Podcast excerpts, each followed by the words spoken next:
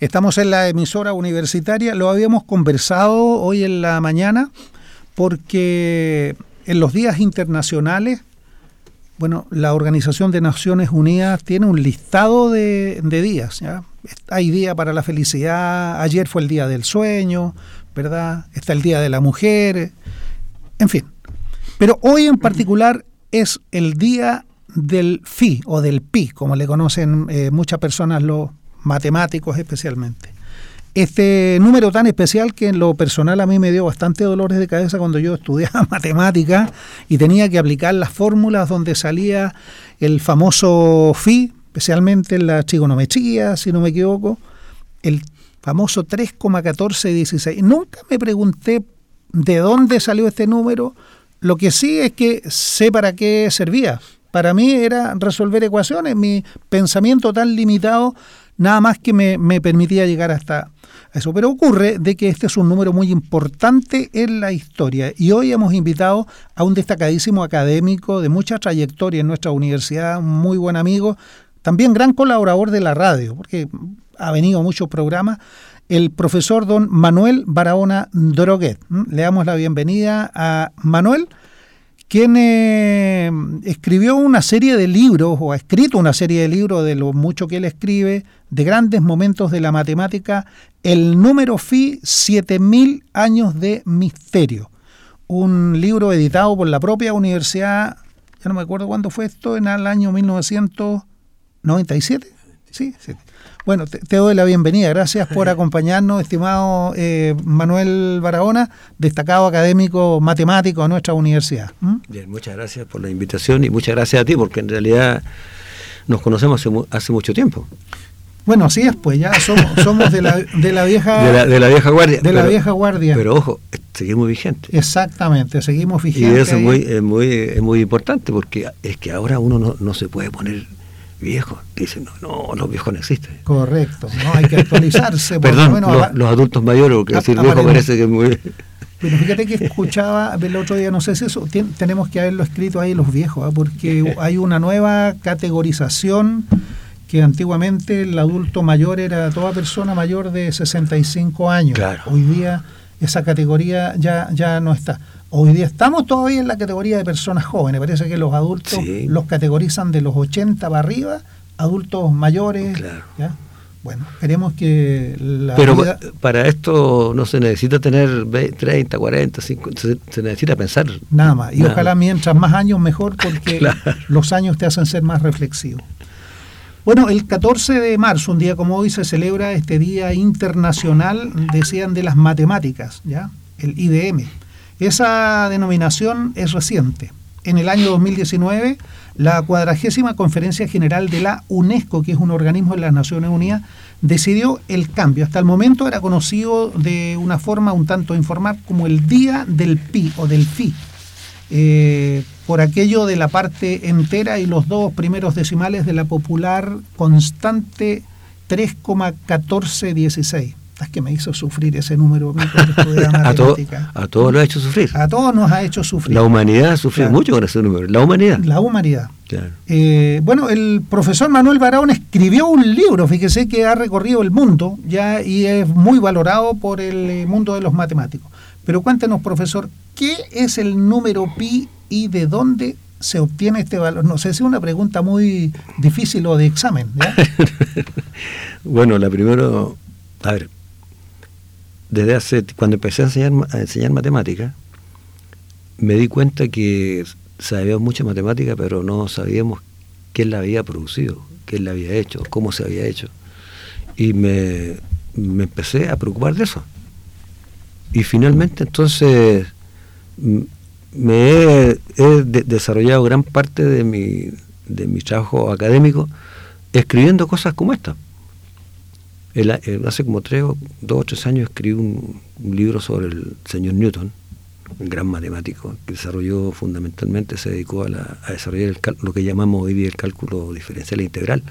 Pero en realidad era un hombre, y eso lo escribo en el libro, multifacético. Generalmente la matemática se desarrolla en un, contexto político, económico, social, religioso, etcétera, y hay muchos matemáticos que viven insertos en esos terrenos, digamos. Y también hay matemáticos que no les interesa. Hay matemáticos que estudian matemática, desarrollan la matemática y descubren grandes cosas en matemática, pero no, no les interesa lo que ocurre en el entorno. Siempre hemos tenido eh, la idea de que la matemática es una ciencia fría, ¿ya? Eh, que los matemáticos son impersonales, son tipos muy ogros, ¿ya? ¿Es tan deshumanizada la, matemática como, muchos piensan? No, yo creo que muchas, muchas veces eh, hay eh, orientaciones de naturaleza política, religiosa o económica que van desviando o desvían, ¿cierto? O hacen aparecer a, un, matemático como, como dices tú. Pero no es así. No es así. Y lo, bueno, podríamos hablar muchísimo del, papel de los, de los, matemáticos en el desarrollo de la civilización. Tenemos el caso en Chile de Nicanor Parra, porque todo el mundo lo conoce como el antipoeta, pero era un matemático. Claro. No, eh, los más grandes matemáticos que estudiamos, o entre los más grandes matemáticos que estudiamos nosotros cuando estudiamos cálculo en la universidad, fueron revolucionarios en la Revolución Francesa. Imagínate. ¿cierto? Y ayudaron a, Napoleón a desarrollar su, gobierno. Napoleón los mandaba a Egipto, los mandaba a un montón de partes para que investigaran eh, lo que ocurría con la matemática, con las construcciones, etcétera.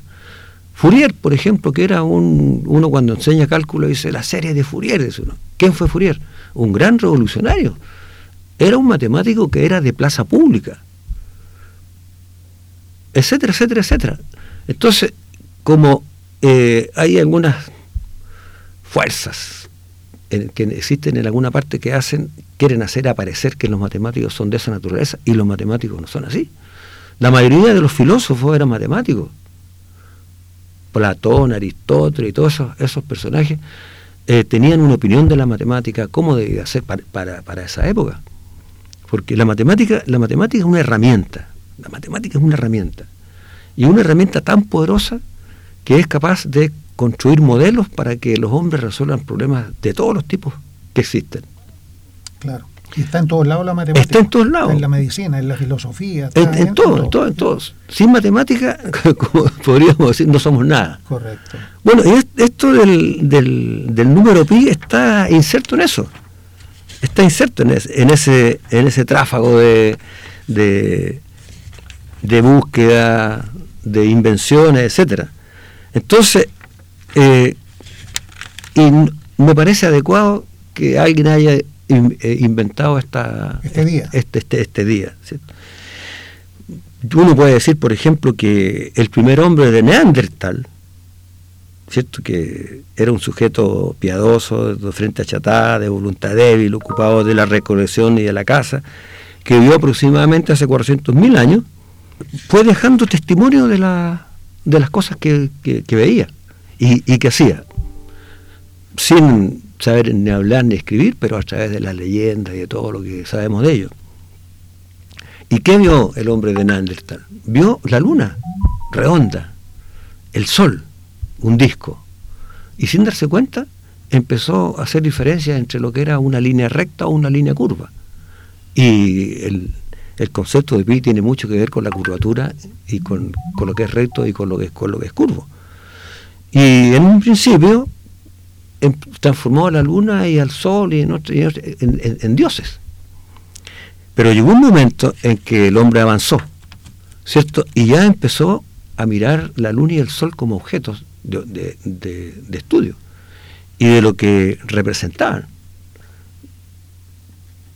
y empezó a, cuestionarse fundamentalmente los aspectos religiosos de estos, de, estos, de estos objetos que estaban en, el cielo. Pero cuando por primera vez surge esta, este, este concepto de pi, cuando el hombre inventó la rueda. En algún momento alguien inventó la, rueda, miles, miles de años después, ¿cierto? Y se dio cuenta que la longitud de la circunferencia dividido por el diámetro, por el, por el diámetro, daba siempre la misma cantidad. Daba 3. Y eso ocurría con, todas con todas las ruedas. Claro. Con todas las ruedas.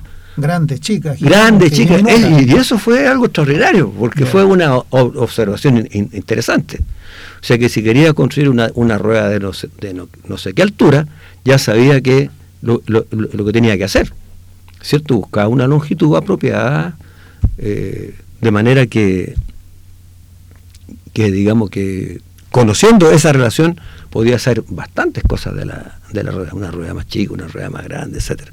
Esa fue la, la primera, la primera este, eh, pensamiento, digamos, o acto que está registrado en la historia. Y llegó a ver para responderse la siguiente pregunta, por ejemplo. Si el largo de la circunferencia de una rueda, si 60 es el largo de la circunferencia de la rueda, su tercera parte es 20. O sea, ese es su, diámetro. Bueno, eso... Y después, después el hombre siguió avanzando y todos saben que en algún momento el hombre empezó a escribir en piedras, en papiro, etcétera, y de eso hay registro, registro. Eso está eh, con un, en un lenguaje que los arqueólogos han sabido descifrar. Y más adelante, los que hicieron bastantes cosas, los que eh, pensaron en una forma mucho más matemática, digamos, fueron los, los, los egipcios. Y hay muchos papiros el papiro de Rin, el papiro de Moscú, el papiro de Berlín, en fin, hay muchos papiros que empiezan a desarrollar las ideas ya en una forma mucho más formal. ¿Cierto? Además la matemática fue avanzando, se inventaron las ecuaciones, se inventaron todas estas cosas que nosotros las vemos en el, en el colegio. Estos países que hoy los conocemos como, como musulmanes, aquí hoy día eh, dividimos el mundo Claro. En, dos grandes religiones que son los cristianos y los musulmanes. Claro. Pero ellos contribuyeron enormemente al desarrollo de la matemática. Sí. Musulmanes. Claro. Por, por, motivos religiosos, claro. Por la lucha esta de, las cruzadas y la, Edad Media, eh, surge en Occidente esto de menospreciar el, conocimiento de los, de los árabes. Y sin embargo, cuando uno lee la historia se da cuenta que, bueno, la religión y la política y todo tiene mucho que ver, con las cosas que, leemos. Por ejemplo, eh, ¿quién, destruyó la biblioteca de Alejandría? Todos sabemos que Alejandro, ¿cierto?, inventó una ciudad ahí y empezaron, la, la, biblioteca empezó a recopilar todo lo que está escrito sobre todos los temas sobre religión, sobre matemáticas, sobre lo que podía haber sido la física, etcétera. Se traducían eh, los textos de un idioma a otro. Y resulta que para los cristianos de esa época la Biblioteca de Alejandría era una fábrica de ateos. Y los cristianos quemaron la Biblioteca de Alejandría. Pero resulta que la historia hace, hace aparecer a los, a los musulmanes como, como, como que la quemaron. Claro por, bueno, por esta lucha que, que, existió siempre. Y le hacen decir, y que yo mismo, cuando escribo, yo escribí un libro para, de lógica para la Escuela de Derecho, este, uno de los sultanes dice ahí, si la biblioteca eh, no habla sobre el Corán, hay que eliminarla. Una cosa así. Y como ahí no está, no tenía nada que ver con el Corán, entonces hay que, y si no, hay que, hay que quemarla. Una frase que es un poquito más más larga, pero que se, sintetiza de esa manera. Y entonces le echaron la culpa a los musulmanes. Pero después, las investigaciones, por ahí por el año, hace, incluso hace poco, eh, se descubrió que ese, ese cuento no habían, esa frase, digamos, que los musulmanes habían quemado la biblioteca, eh, lo, hicieron meter en la en registros históricos, etcétera. Y eso está escrito ya. Yo suele ocurrir. Bueno, y, la, quema de libros no, es una cosa del pasado. no, y ahora ya vimos que aquí también, durante la dictadura, era. Pero lógico. Porque existe la idea básica esta de que si tú eliminas los libros, eliminas la cultura. Fuimos testigos. Fíjate, a, propósito. A, mí me, a, mí me quemaron los libros en mi biblioteca. Imagínate. Yo fui testigo de un hecho bien particular. Yo era estudiante en aquella época y tú a lo mejor me vas a corroborar eso. Entonces nos hicieron en una oportunidad, venía, esto fue el año 70, no era el, el 74, un, un control. Entonces yo en esa época estudiaba, era estudiante de ingeniería. Y tenía un libro de matemática, libro de cálculo creo que era de matemática, que lo había solicitado en la biblioteca y de vuelta de vacaciones tenía unas pruebas, así que me llevé el libro a mi casa. Y cuando regresamos, ya, el bus fue detenido aquí en el sector de Cardone, una parte, y lo llevaron directo al regimiento para hacer un registro de todos los de las maletas, que es lo que traía uno. En esa época eh, teníamos que tener mucho cuidado. Entonces yo tenía mi libro de matemáticas, usted estudiaba en esa época en la Universidad Técnica del Estado, abren mi maleta o mi bolso y encuentran en el libro de matemáticas, ya, que ya no me recuerdo de qué cosa era, era de cálculo, trigonometría, pero era de la editorial Mir, ¿ya? un libro, era un libro más soviético. Sí, claro, el libro soviético, las que se traducían en español, una editorial que se llama la de Marumir. Ah, no, eso pasó muchísimas veces. Y, y, tuve que dar muchas explicaciones, abrir el libro. Ya ellos pensaban que, que eran, eran plano, que eran planos de, para fabricar no sé qué cosa. Le explicaba que es un libro de matemáticas que se usa en la universidad.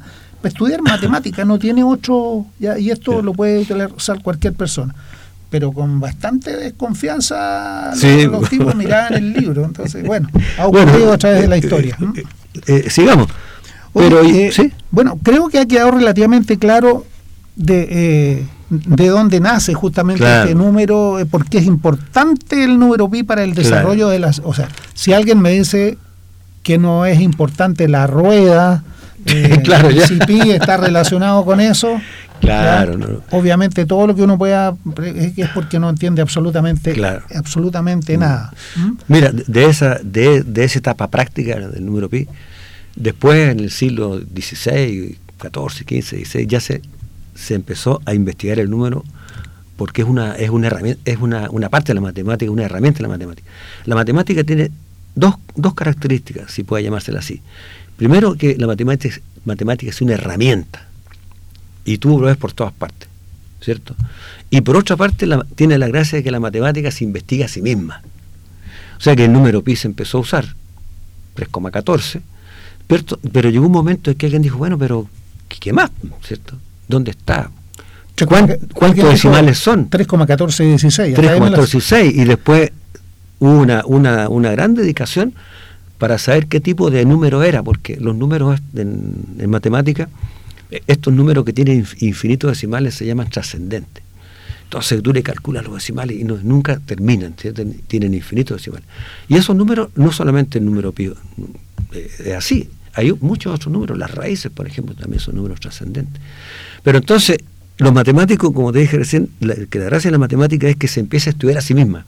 Y los matemáticos empezaron como locos a tratar de buscarle cuántos decimales tenía, ¿cierto? Porque en un principio los números eran no tenían tanta, digamos, para lo que se usaba no necesitaban. Bueno, y eso produjo toda una literatura, viejo. Una literatura. Y los egipcios lo tomaron, los griegos lo tomaron y empezaron a tratar de usar el compás, la regla y el compás, etcétera, de cómo ayer de otra manera, de otra forma el número, el número pi. Hasta que se demostró con una matemática más moderna que es un número racional, que tiene infinitos decimales, y así. Y además no solamente ese número, existen otros números. Correcto. Y estos números como el pi, por ejemplo, porque hay números que son eh, decimales pero que no son infinitos, tienen una cierta frecuencia y después se vuelven a repetir y se va repitiendo. ¿eh? Uno podría copiar los decimales y, y en, tramos y después se vuelven a repetir. Este no tiene esa característica, tiene un número siempre distinto. No tiene, todo distinto, ¿Mm? claro. Eso es lo, es, lo, entretenido. Claro. Porque si no se pudiera decir, tal como dijiste tú, bueno, los primeros números se van repitiendo después. O, no, no, pero no. Bueno, mira, esto del número pi eh, dio origen a un problema, al problema de la cuadratura del círculo que se llama. Ya. Existirá un, un un cuadrado que tenga un, círculo que tenga que tenga la misma área que un cuadrado y entonces surge ese problema. no, me hagas esa pregunta a mí pues bueno ese, digo mira ese problema de origen a surgieron más matemáticas todavía mirados de, de, otro punto de vista. Y, y surge este problema que se hizo muy popular. Se podrá cuadrar un círculo y entonces pues la gente empezó a decir mire como no se pudo hacer eso, la gente decía, no, cuando tengo un, problema, una duda, decía, no, esto no me cuadra. Todo el mundo lo usa. Claro, correcto. No, esto no me cuadra, no, esta cuestión no me cuadra. Y el origen de eso es del, de la cuadratura del círculo. Porque se transformó en un problema tan popular que cuando uno no podía resolver un problema decía, no, esto no me cuadra. Y eso surge. Y esa es una discusión que todavía existe. Bueno, ya no, eso ya se, se, resolvió, claro. Ah, mira. No se puede. No se puede cuadrar el, círculo, no existe. Correcto. Pero el número pi ya está cuando, si me, tú, me preguntaras en, qué, en qué aparece, está en todas partes. Está en todos lados. Ya es parte de una, es como el, el, el, alicate de un, no sé, pues, de un, de un maestro, sí. Para donde va necesita un martillo. ¿Y qué, motivaciones tuviste tú, Manuel, para escribir este libro? A mí nunca se me hubiese ocurrido escribir algo sobre Pi. lo que pasa es que eh, yo tuve una, una, una, una, formación en el pedagógico de la Universidad de Chile. Yo soy de, la, de los, los últimos, digamos, que estudiaron en, la, en el pedagógico de la Chile. Y la formación de un pedagogo era muy amplia. Yo, por ejemplo, tenía clase de matemática y a, la próxima hora era filosofía y a la próxima hora era de, de, historia, etcétera. Porque a uno le enseñaban que uno tenía que eh, aprender a enseñar. Pero si tú no tienes un lenguaje que vaya más allá de, la matemática, si tienes vivencias que no están metidas en la matemática, entonces no estás enseñando, estás, instruyendo, ¿cierto?, cómo se hace la fórmula, para, ni siquiera para qué sirven, ahora. Porque tú tomas, si tú tomas un libro de enseñanza media, te das cuenta que es muy acotado lo que, lo que le enseñamos a, nuestro, a, nuestros estudiantes en, en matemáticas. Historia de la matemática en ninguna parte de Chile, y te lo digo con, mucho conocimiento, hay una cátedra de historia de la matemática. No existe. Y los primeros libros míos, estos libros, yo son creo que son únicos en Chile. Correcto, son bastante llamativos, ¿verdad? Sugerentes por sus títulos mismos, ¿ya? porque la matemática está metida en todo, está metido en, en, todo. Y el pensamiento matemático te ayuda a ti ver, a ver lo que ocurre alrededor tuyo. Porque Matemática y filosofía van de, van de la mano. Matemática e historia van de la mano. Si yo quiero estudiar cualquier cosa que se enseña en el cálculo, por ejemplo, tengo que necesariamente cuándo inventaron el cálculo, quién lo inventó, quiénes trabajaron en eso, qué papel jugaron en la sociedad, ¿cierto? Por ejemplo, los más grandes los más grandes matemáticos del, del, del, del año 40 o 50 eran al mismo tiempo tuvieron mucha participación política, como Bertrand Russell, por ejemplo. Y Bertrand Russell formó la, comisión Russell para investigar los crímenes de guerra de los nazis. Los matemáticos, los matemáticos actuales, por ejemplo, están preocupados por los derechos humanos, etcétera. Sí.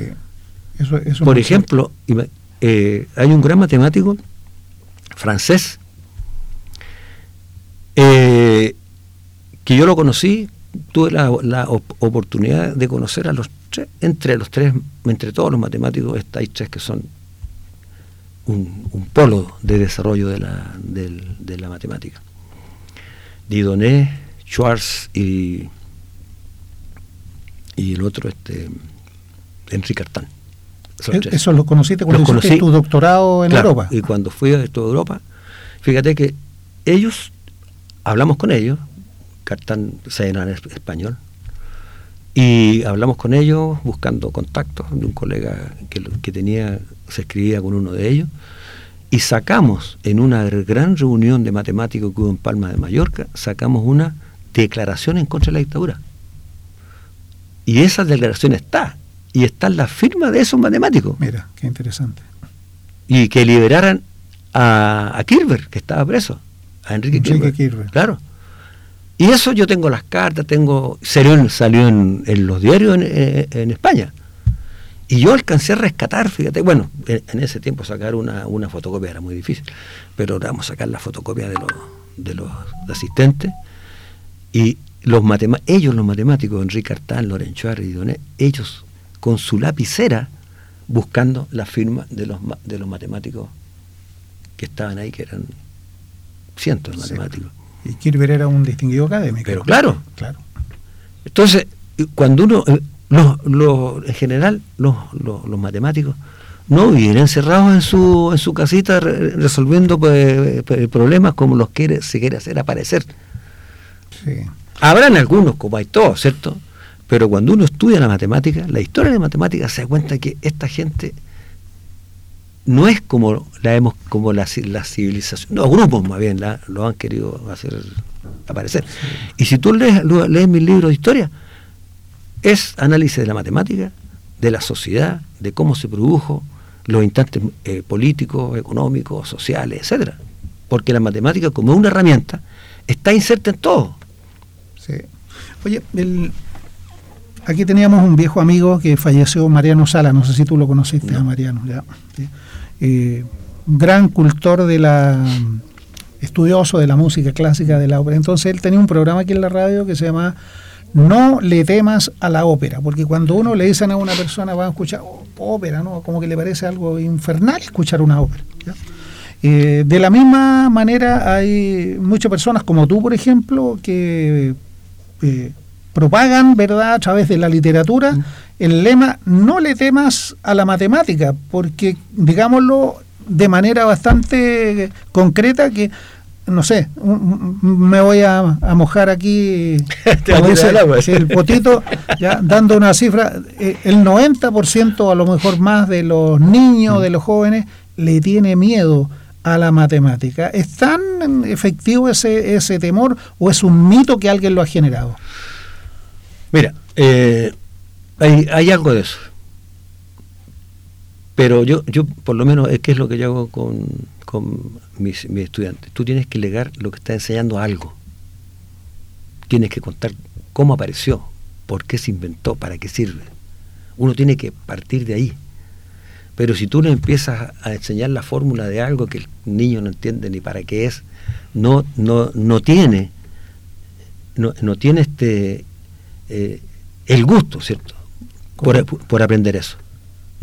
Porque o sea, es como recitar algo que puede, puede aprenderlo muy, bien. Y hay algunos que les gusta así, o que tienen esa, dicen, no, no, yo, papá, y me voy y estudio la matemática como me la enseñaron. Pero para... Haciendo ejercicio, por ejemplo, nosotros aprendíamos, resolvemos mil ejercicios hasta que aprendíamos. hasta que aprendí, claro. ¿ya? Claro. Eh, pero echamos un poco también la culpa a los propios profesores de matemática. Antiguamente, ya, yo creo que hoy día no existe eso, pero eh, los muchachos entraban a estudiar a la universidad de ingeniería y eran los primeros, los matemáticos, los que le decían, bueno, aquí entran 100, pero de aquí no van a salir eh, eh, más de 10, ¿ya? Saldrán 20 en el mejor de los casos. Entonces, como que los llamaban al fracaso y era justamente la, esto, estos ramos tan particulares que le llaman las ciencias básicas o las ciencias duras, la barrera que tenían los estudiantes para poder avanzar. ¿Ha cambiado eso o todavía En general se mantiene, pero eh, en, silencio. Ya. ¿Ah? Eh, bueno, hay, hay muchas razones que a lo mejor en algún momento hasta podríamos hacer un, simposio de eso. Correcto. ¿Cierto? ¿Por qué?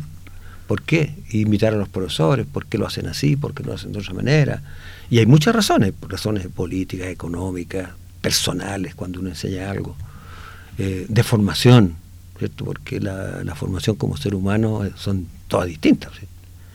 Y eso tiene mucho que ver con lo que tú haces, cómo te relacionas con el otro, cómo te relacionas con los estudiantes, etcétera.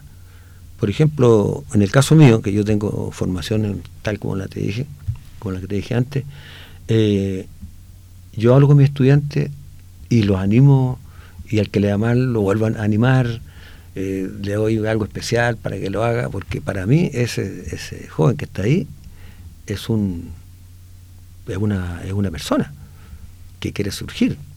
En el caso nuestro, en la, en la región, viene de estratos sociales más bajos. Correcto. Y entonces la, la universidad tiene que hacer esa pega, porque la universidad al mismo tiempo cumple un, en nuestros países subdesarrollados, digamos, cumple también un rol social. Pero eso no es visto lo mismo por, por todo el mundo, ¿cierto? Eso depende de cada, de, cada persona. Entonces, si, si en, mi, en, mi, curso entran 80, la tarea mía es enseñarle a los 80. Correcto. ¿Cierto? Y de hacer todo lo posible que aprenda y hacer cualquier cosa. Cuando quiero decir cualquier cosa, eh, inventar otra, otra forma de, enseñarlo. Eh, metodología. Por ejemplo, yo soy de los profes que cuando escriban con el pizarrón, después veo que escribió en el cuaderno.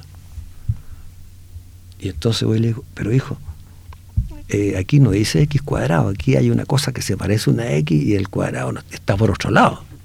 Y entonces, ¿qué tengo que decirle? Que no, porque está mal escrito, que lo escriba mejor.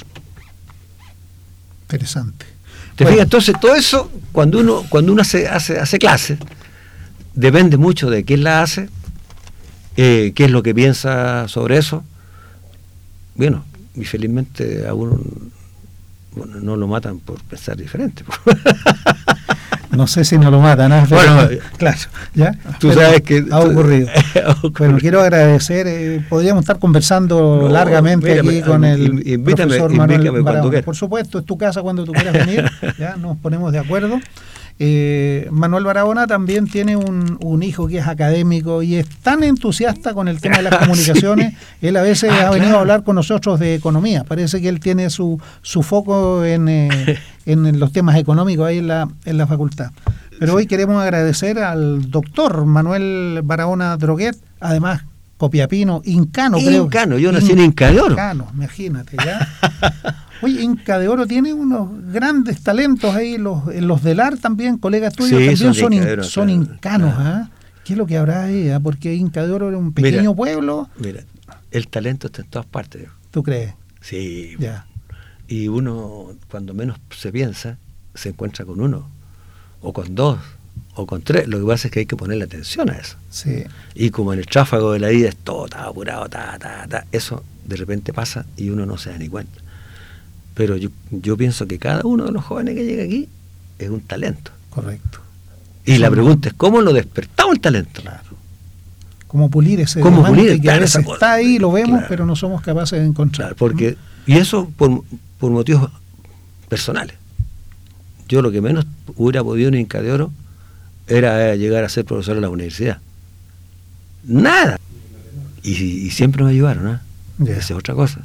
¿Estudiaste con beca cuando fuiste joven? No, no, no, no, no estudié, porque en- en Es en esa época la educación era gratuita, pues, Claro. ya no habían estos problemas. Ah, bueno, sí, bueno. No eh, habían esos problemas no que hay- tenemos No esos día. problemas, claro. Claro. Pero siempre eh, hay alguien que uno lo- que trata de entenderlo y, y- y al mismo tiempo ayuda. Correcto. Bueno, Manuel, quiero agradecer muy sinceramente el tiempo que te has dado de venir a conversar No. con nosotros para aclarar, no, sé si le ha quedado claro al- a, los auditores en lo del número pi, pero siempre interesante hablar con un académico de tanto prestigio, de tanta trayectoria como el Gracias. doctor, profesor Manuel Barahona Droguet. ¿A quién vamos a invitar más seguido a la radio? Ya a lo mejor podríamos Uy, hacer un podríamos. buen programa aquí mm, semanalmente para hablar de, de, de matemática para ablandar, ¿verdad? Esta, ciencia o esta herramienta, como tú le llamas. claro, no. Decir además que no son las matemáticas, como muchas veces se escriben y se promueven, es la matemática. La matemática es una sola, ¿verdad? No son las matemáticas, Bueno, es una ciencia. Sí, sí, pero hay, hay algunos que hablan, que tienen algún prestigio ahí académico, que hablan de las Ma- matemáticas. las matemáticas. Pero si pensamos que la matemática, la matemática es una herramienta, y está dentro del contexto de las herramientas, aunque hay di- diferentes formas de las herramientas. Para mí la matemática, para muchos, ¿no? Perdón, es una herramienta Correcto. que tiene la gracia de aplicarse a la realidad y además estudiarse a sí misma. Mira, Claro. qué bien pues. Bueno, muchas gracias una vez más al profesor Manuel Barahona que ha venido justamente este día en que celebramos el Día Internacional Del número pi. del número pi a conversar con nosotros en la radio universitaria. Eh, gusto tenerte acá, Ya, Manuel. muchas Tu gracias por la tu- invitación. los micrófonos de la radio siempre abiertos para ti. Muchas gracias. Nosotros continuamos con nuestra programación en la emisora universitaria.